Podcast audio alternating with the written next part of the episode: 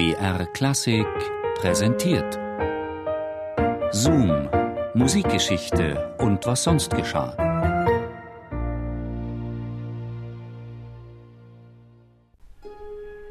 Es war ein Fehler gewesen.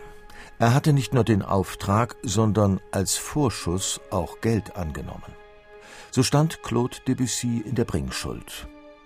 1895 hatte Elise Boyer Hall den französischen Komponisten beauftragt, ein Werk für das von ihr bevorzugte und gespielte Instrument zu schreiben, für das Saxophon.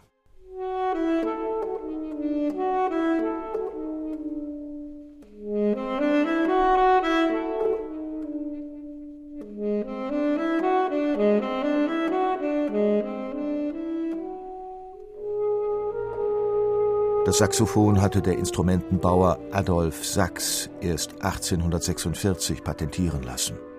Gedacht war es von ihm als Klangerweiterung bei Militärkapellen, wurde aber allmählich auch von Orchestermusikkomponisten entdeckt.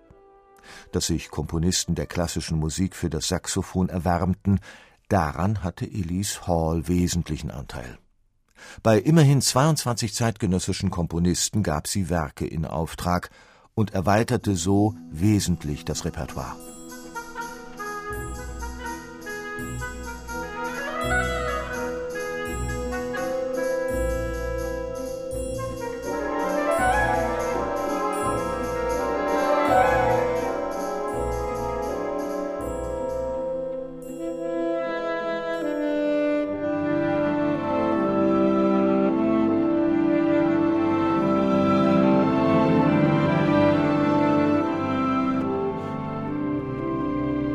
Elise Hall stammte aus Boston. Die Familie hatte französische Wurzeln.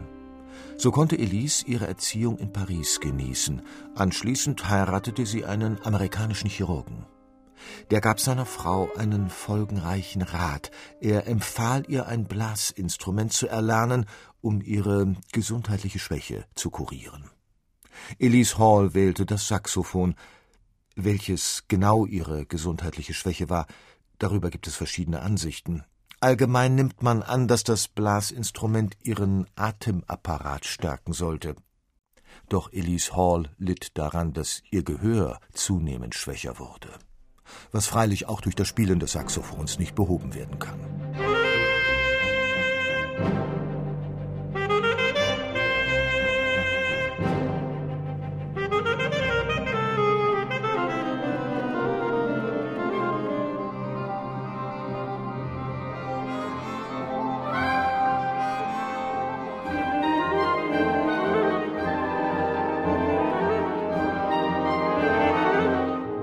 Kurz nachdem der Ehemann von Elise Hall verstorben war, traf in Boston ein herausragender Oboist, Georges Longy, ein.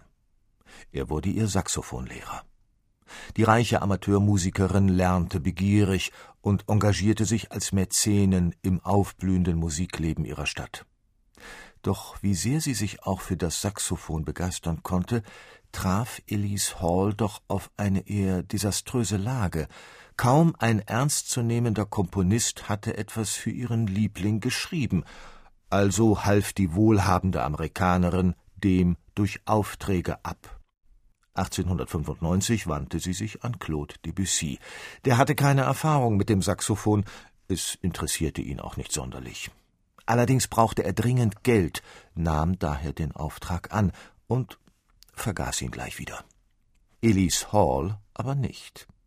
Als sie 1904 in Paris eine Komposition von Vincent d'Andy zur Uraufführung brachte, auch von ihr in Auftrag gegeben, da belagerte sie Debussy und forderte ihre Komposition ein. Debussy hatte sich gerade Pélias Émilisante abgerungen und damit einen großen Schritt in die Moderne gewagt. Jetzt komponierte er La Mer. Was sollte ihm da ein Saxophon?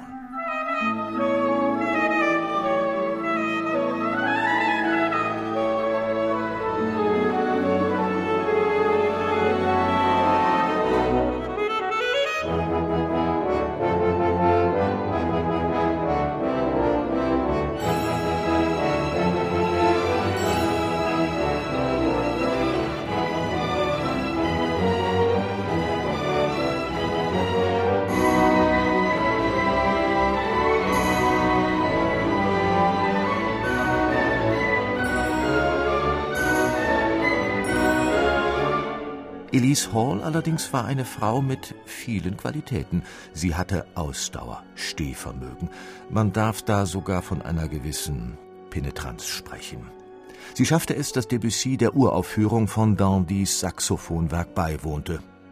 Ob sie wusste, dass Debussy das kaum beflügeln konnte? Dennoch wurde dem Impressionisten wohl langsam deutlich, dass er um diesen Auftrag nicht herumkommen würde. Weitere vier Jahre brauchte es, dann hatte er eine Fassung zu Papier gebracht. 1911 dann hatte Elise Hall Debussys Noten in den Händen.